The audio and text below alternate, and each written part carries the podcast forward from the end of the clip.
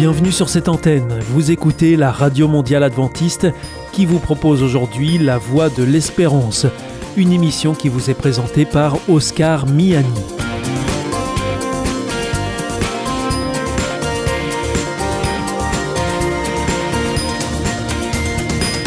C'est avec grand plaisir que je vous retrouve sur notre antenne. Encore une fois, soyez les bienvenus à l'écoute de La Voix de l'Espérance, notre émission quotidienne de 30 minutes qui vous est présentée par Oscar Miani. Merci de votre fidélité à ce rendez-vous. Je vous rappelle que vous pouvez nous écouter sur cette antenne ou aussi en podcast sur www awr.org ou aussi avec votre téléphone et d'ailleurs je vous donnerai les numéros un peu plus tard. Aujourd'hui au programme, eh bien, Parole solidaire, un moment d'information humanitaire et ensuite, pour conclure cette émission, vous retrouverez un moment de témoignage avec C'est vous l'histoire.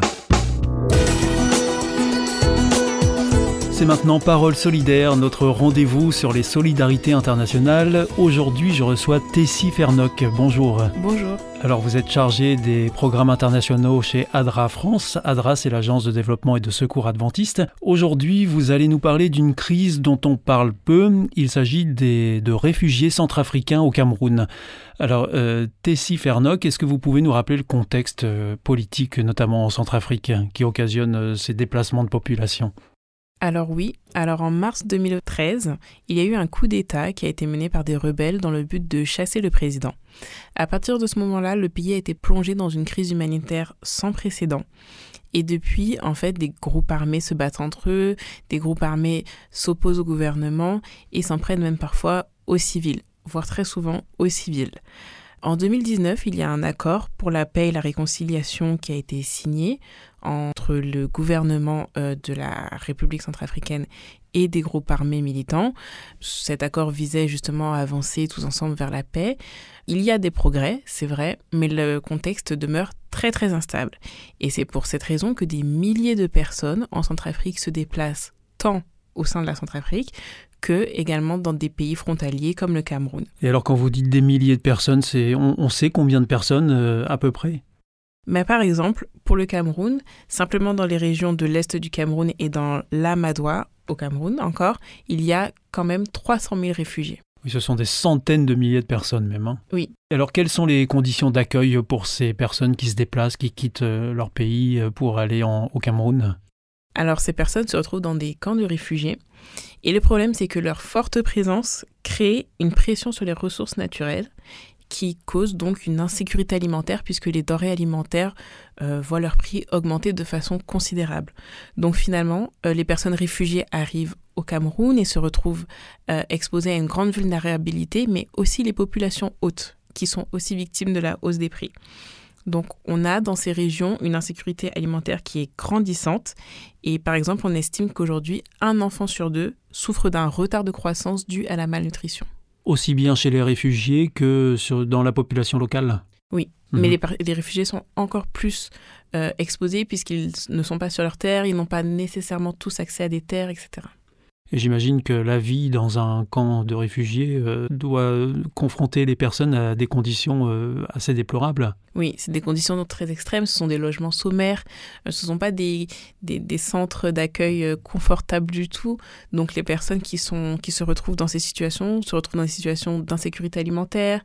L'hygiène n'est pas non plus à son beau fixe, on peut dire. Donc, euh, ces personnes sont exposées à des maladies, à la malnutrition, à l'hygiène, etc. et n'ont pas forcément accès aux ressources naturelles comme euh, les populations hautes. Et donc ADRA France s'est engagé dans un projet d'aide alimentaire au Cameroun, euh, dans les conditions que vous venez de nous décrire, en partenariat avec ADRA Cameroun et avec l'ONU aussi, hein, c'est ça? C'est ça. Alors en fait, ADRA a décidé de collaborer avec plusieurs partenaires. Donc on a ici comme partenaire ADRA Cameroun, qui est en charge de la mise en œuvre du projet, ADRA France, qui a soutenu financièrement le projet, et aussi le Programme alimentaire mondial, qui euh, offre un financement important sur ce projet et qui est un programme des Nations Unies. Et donc, ils mettent en place un projet pour soutenir justement les réfugiés euh, victimes d'insécurité alimentaire dans ces régions. Et alors, comment ça se fait? En quoi consiste exactement ce projet? Et il profite à combien de personnes? Alors ce projet euh, dure 12 mois. Il a commencé le 1er janvier 2023 et se termine en décembre 2023. Il profite à 26 500 bénéficiaires et euh, il vise à, donc, comme j'ai dit, à réduire l'insécurité alimentaire. Pour cela, il y a plusieurs moyens de mise en œuvre. Premièrement, euh, des transferts monétaires qui sont faits en faveur de bénéficiaires. Ces transferts monétaires leur permettent d'acheter leurs denrées alimentaires eux-mêmes. Alors pourquoi choisir plutôt des transferts d'argent que d'apporter des denrées euh, sur place? Alors, l'apport de denrées peut être intéressant est intéressant quand effectivement les populations n'ont rien à manger, mais c'est encore plus intéressant de faire des transferts monétaires aujourd'hui parce que ça permet aux personnes d'acheter selon leurs besoins précisément, selon les besoins de leur famille, mais ça permet aussi de faire vivre l'économie locale parce que les populations achètent chez les petits commerçants locaux. Généralement, ils vont pas très loin. Et donc, ça permet en fait à l'aide humanitaire d'être durable dans le sens où elle ne va pas plomber l'économie locale. Donc, ça a double intérêt. Euh, c'est pouvoir répondre à ses besoins soi-même, ça autonomise aussi beaucoup les bénéficiaires et ça permet de maintenir l'économie locale. Et alors donc euh, ces transferts d'argent, vous pouvez nous expliquer comment ça fonctionne? Alors, en fait, le Programme alimentaire mondial a fourni à des bénéficiaires des téléphones.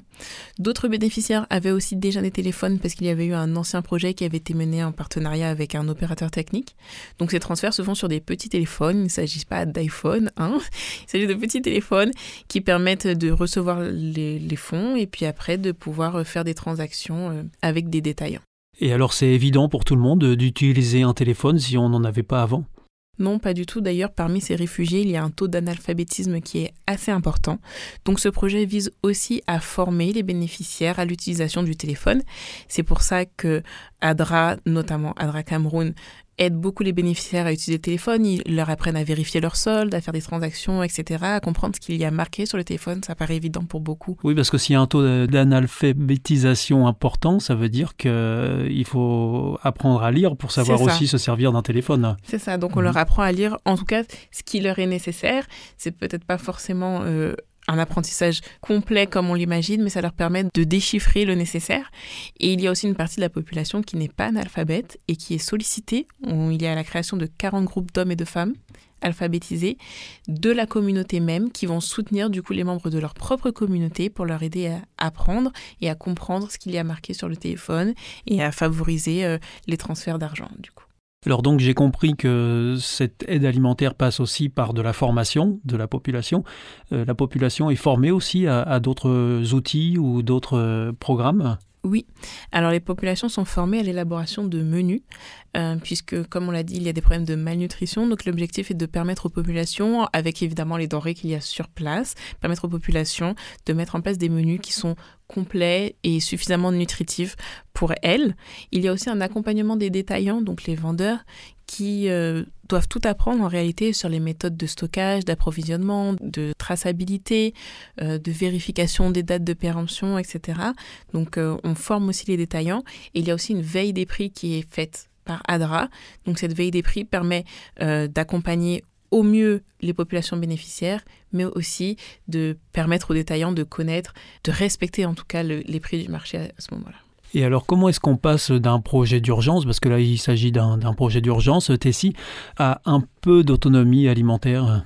Alors, c'est vrai, c'est un projet d'urgence, mais euh, comme je, comme je l'ai présenté déjà, euh, l'idée de transfert monétaire permet de préserver l'autonomie des bénéficiaires. On espère qu'à la fin du projet, euh, l'économie aura pu évoluer grâce à ces transferts et que les populations auront l'habitude d'acheter, de connaître leurs besoins, de connaître les aliments dont elles ont besoin.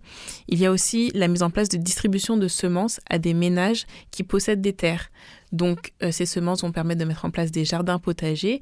Euh, les populations formées à la mise en place de jardins potagers pourront ensuite continuer dans cette dynamique plus tard. Et enfin, les formations à l'alphabétisation, bien sûr, ont une durabilité certaine puisqu'elles permettent aux populations d'être bien plus autonomes, pas seulement quant à l'utilisation du téléphone. Et alors donc ce projet euh, a démarré au mois de janvier 2023 et il se terminera à la fin de cette année. C'est bien ça. Et donc vous en saurez un peu plus euh, lors du bilan? Oui, c'est bien ça. Alors vous viendrez peut-être nous en parler à, ce moment-là. Avec plaisir.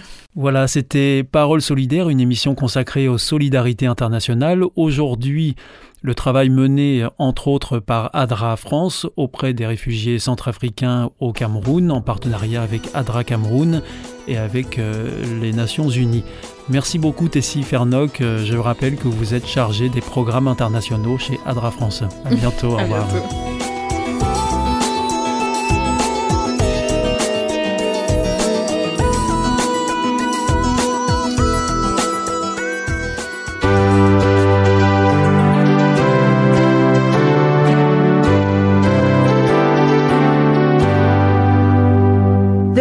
Adventist World Radio, the voice of hope. Hier ist Adventist World Radio, die Stimme der Hoffnung. Questa è la radio mondiale adventista. La voce della speranza. Awake ye saints and raise your eyes and raise your voices high.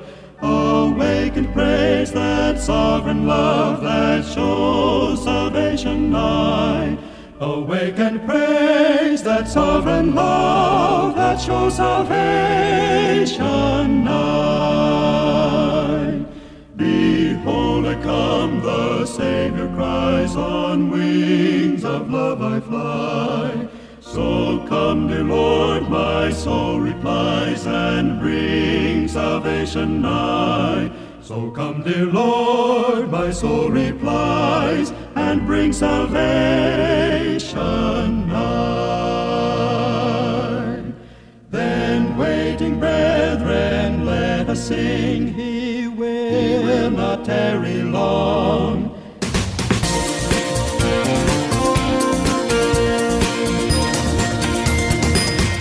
Vous êtes toujours à l'écoute de la Radio Mondiale Adventiste AWR et ici c'est la voix de l'espérance en compagnie d'Oscar Miani.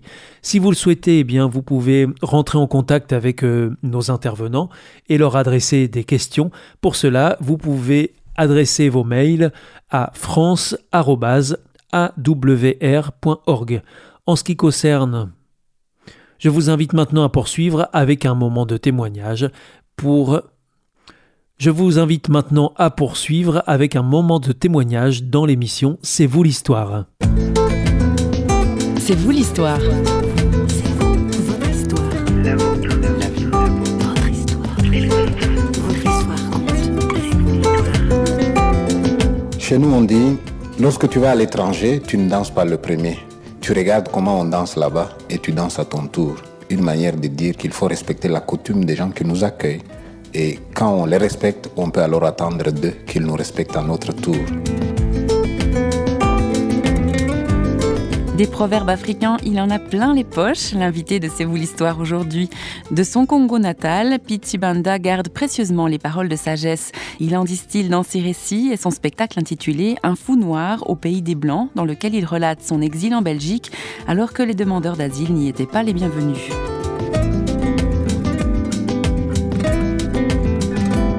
Devoir fuir son pays, quitter sa famille, tout laisser derrière soi, c'est le douloureux lot des réfugiés.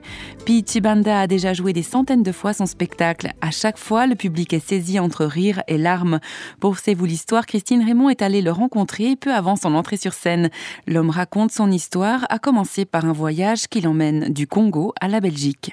C'est fait un voyage douloureux parce que parfois les jeunes ils vont à l'aventure autour de 20 ans. Moi j'avais 40 ans à ce moment-là, l'âge où au bureau sur le plan professionnel, on va peut-être avoir une promotion.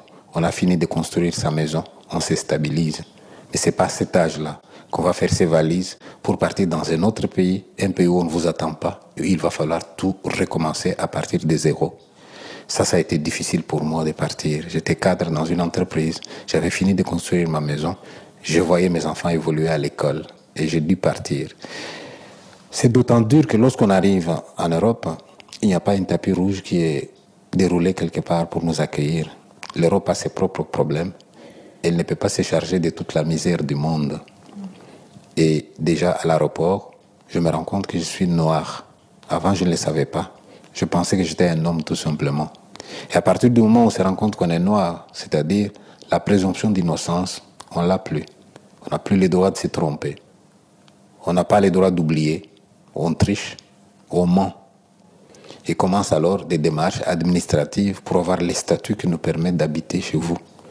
Et ces démarches-là sont longues et fastidieuses. Sur 10 requérants d'asile, ça dépend des pays, au moment où je suis arrivé, on en acceptait un sur 10. Alors on est nombreux là, on attend qui va être accepté. J'ai même reçu l'ordre de quitter le territoire parce que ça se traite assez vite. Il faut aller faire des recours, chercher des avocats, etc. C'était un moment pénible. Et dans ce moment-là, vous pleurez aussi de savoir que ma femme et mes enfants sont restés au pays. Vous vous posez la question, est-ce qu'ils ont de quoi manger, etc. C'est vraiment douloureux. Donc c'est un calvaire. Parfois, quand on évoque ça, avec recul maintenant, ça peut aller. Mais au moment même, c'était avec la souffrance. C'est ainsi que mon premier livre, qui s'appelle Info noir au pays des Blancs, c'était un livre de quelqu'un qui confie sa douleur euh, au papier, juste pour me défouler. Parce qu'on dit que l'écriture a des vertus cathartiques.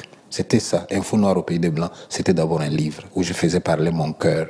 Et je pense que c'est aussi une bonne manière d'agir parce que quand on souffre, quand on est fâché, parce qu'on peut être fâché aussi de souffrir, on est humain. Pourquoi dois-je souffrir comme ça? Qu'est-ce que je fais au destin, à la nature pour souffrir comme ça? Mais devant cette souffrance-là, il faut peut-être sublimer la souffrance. Et moi, ma manière de sublimer, c'est mettre par écrit et partager ça avec les autres. Et quand on a partagé avec les autres, on voit des gens qui vous disent Oh, mais toi, au moins, tu as dit ce que je pense, moi aussi, mais que je ne savais pas dire. Ah bon? Alors à ce moment-là, l'écrivain devient la voix des sans-voix. Il parle, au nom, il parle aussi au nom de ceux qui ne peuvent pas parler. Donc, c'est fait un voyage difficile.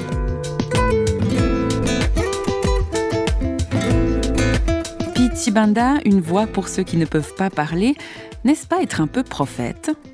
Prophète, si on se donne cette mission-là à l'avance, moi je ne me la donne pas à l'avance, moi je fais comme tout le monde, mais c'est les gens après qui me disent, tiens, ce que tu as dit là, moi aussi j'avais envie de le dire, c'est après coup. Donc je suis pas ambitieux pour dire j'ai une mission, non, non, je n'ai pas de mission, je vis tout naturellement. Mais si après les gens trouvent que, oh, mais c'est génial ce que tu as dit là, ça nous aide aussi. Mais c'est bien. Figurez-vous que même en Europe, j'ai aidé les Européens aussi. Quand j'arrive, on me dit, ah, c'est qui celui-là qui vient? Mais à petit à petit, j'arrive à me faire accepter dans le village. Et vous voyez maintenant les gens du village qui me disent, monsieur, si jamais tu dois acheter une maison, c'est dans notre village, hein. tu ne quittes pas, hein. tu es de chez nous. Maintenant, ils me disent ça. Ou je vois un jeune Belge qui m'a interpellé un jour, monsieur, s'il vous plaît, venez manger chez moi demain. J'ai dit, pourquoi je viendrai manger chez toi demain? Il dit, parce que ma mère doit aller à l'hôpital, elle a un cancer, elle doit subir une chimio, et elle n'a pas le moral. Or, ma mère ne jure que par toi.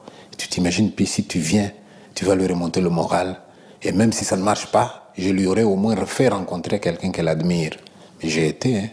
Mais tu vois, on en arrive à, des choses comme ça, mais au début, quand on agit, on ne sait pas qu'on fait des choses, mais si après coup ça porte, eh bien ça porte. Moi, j'ai pas dit, voilà, je suis là, venez me chercher. Non, non, non. Moi, je, me comporte normalement. Non, je suis pas un prophète, je suis un homme comme tout le monde. Un autre aspect du long processus qu'a traversé Pizzi Banda, faire reconnaître ses diplômes en Belgique.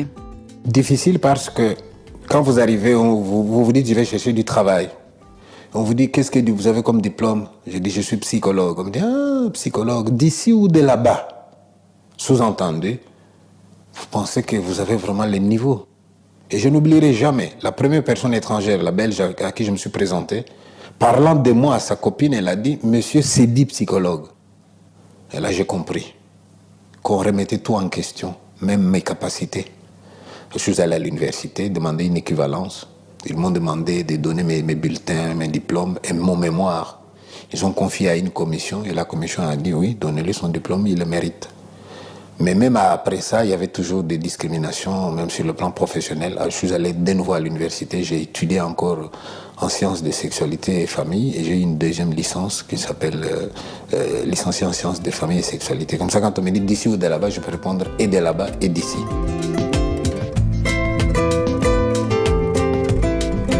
souffrance des autres. J'ai toujours été sensible à cette question pour avoir vécu dans un monde où il y a beaucoup de souffrance. Et quand on souffre, on est sensible donc à la souffrance des autres aussi. Et depuis que j'étais tout petit, même dans ma formation, je me souviens d'un de mes professeurs qui nous avait donné un texte d'Antoine de Saint-Exupéry. Il y avait une phrase où l'on disait Être homme, c'est être responsable. C'est avoir honte d'une situation malheureuse, même si elle ne semble pas dépendre de nous. Vous voyez donc avoir honte de voir l'autre qui souffre. Et ça, au nom de l'humanité, c'est des choses qui m'ont toujours touché. Je signale que dans la culture africaine, lorsqu'on plantait, on faisait un champ de manioc. Le manioc, c'est euh, une plante qu'on met qui donne tubercule au sol. On peut enlever ces tubercules-là et les manger.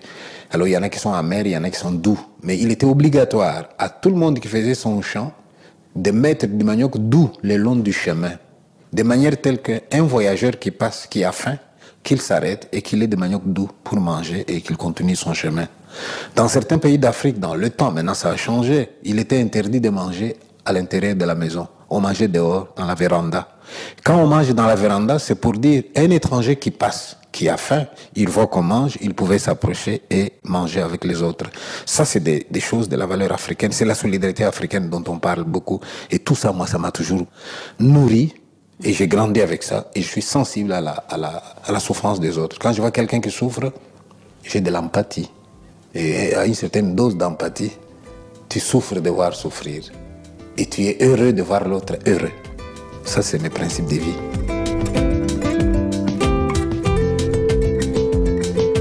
Une question se pose à l'écoute de ce touchant parcours. Où Pichibanda a-t-il trouvé les forces pour affronter chaque jour de galère? C'est la confiance en l'humain. Dans la Bible, Jésus a dit à ses apôtres, mon Père vous remerciera parce que quand j'avais faim, vous m'avez donné à manger, quand j'avais soif, vous m'avez donné à boire, en prison, vous êtes venu me visiter. Ils ont dit, quand est-ce qu'on a fait ça pour toi? Il a répondu, chaque fois que vous le ferez au plus petit d'entre vous, c'est à moi que vous l'aurez fait. Donc une manière de dire que même l'Évangile nous demande de vivre l'humanité, l'humain, c'est autour de nous, c'est pas plus tard. Et croire que si j'ai soif, je prends une rue et je sonne à dix maisons, en disant j'ai soif. Je suis de ceux qui pensent que sur 10, peut-être que 3, 4, 5 même pourront me donner un verre d'eau. Mais si vous partez avec cette manière de réagir, de penser, eh bien, tu fais le tour du monde. D'ailleurs, quand j'étais tout seul ici, mon fils me téléphone, mais papa, tu sais, maman pleure ici. Elle dit, je pleure parce que je pense à votre papa qui est tout seul en Europe. Et mon fils me dit, mais papa, comment peux-tu dire que tu es tout seul? N'y a-t-il pas des gens dans le village où tu habites Ça veut donc dire que là où il y a des gens, ne nous dis pas que tu es tout seul. Tu sais qu'on peut être tout seul, parce qu'on ne veut pas être avec les gens aussi. Par égoïsme, on peut, on peut aller vers les gens, c'est leur dire, quand vous avez des problèmes, venez aussi vers moi. Refuser d'aller vers les gens, c'est leur dire aussi, quand vous aurez des problèmes, ne venez pas vers moi, tu vois. Il faut pouvoir s'endetter. S'endetter dans le bon sens, c'est bien aussi. S'endetter, c'est être disponible à, à, à donner aussi.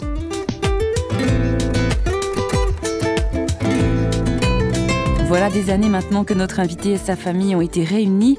La Belgique est devenue leur nouvelle patrie en quelque sorte. Ses enfants n'ont fort heureusement pas connu les mêmes douleurs que leur papa. Mes enfants n'ont pas connu les mêmes difficultés que moi. Et en cela, j'ai continué à souffrir un peu. Pourquoi? Parce que un auteur a dit, il y a des choses qu'on ne peut voir qu'avec des yeux qui ont pleuré. Et moi, j'ai pleuré pour demander asile. J'ai pleuré pour faire les regroupements familiales. Je sais ce que c'est que d'avoir un ordre de quitter le territoire. Je sais ce que c'est que faire un recours et tout. Et je sais ce que c'est que trouver un logement dans un village où les gens n'ont pas encore vu quelqu'un comme moi, ou même s'ils l'ont vu, ils n'ont pas une maison à lui donner, à, à louer. Si un Belge cherche une maison ici, un Français, un Suisse cherche un appartement, et moi aussi je cherche un appartement, nous n'avons pas la même chance. Hein. Et ça, moi j'ai vécu, mais eux n'ont pas vécu. Alors quand ils sont venus, eux, il y avait une équipe de Belges pour les accueillir à l'aéroport, parce que j'avais déjà préparé la voie. Il y avait des gens à la maison pour les accueillir. Il y a une dame belge qui a apporté du potage pendant une semaine. Il y a une dame belge qui a apporté du chocolat pendant plus de quatre ans à chaque anniversaire de nos retrouvailles, moi et ma femme et mes enfants. Mais quand eux ont vu tout ça, ils peuvent pas imaginer ce que j'avais vécu. Mais en même temps, je me dis, le fait que je sois seul là-dedans, c'est peut-être notre destin. Parce que, qu'on le veuille ou pas, quelque part dans la souffrance, il, est, il y a un stade de la souffrance où on est seul. Seul comme quand on sera dans la mort, tout seul aussi. Mais alors quand on sera tout seul, est-ce qu'on est vraiment seul ou alors à ce moment-là, c'est l'occasion de s'ouvrir à la dimension spirituelle et se dire, dans notre solitude, lorsqu'on n'aura pas quelqu'un d'humain de notre côté, mais euh, tournons-nous vers l'ailleurs, peut-être que là, il y a une présence divine. Pour en savoir un peu plus sur cet écrivain, conteur et psychologue, www.tsibanda.be. Allez, au revoir, à bientôt.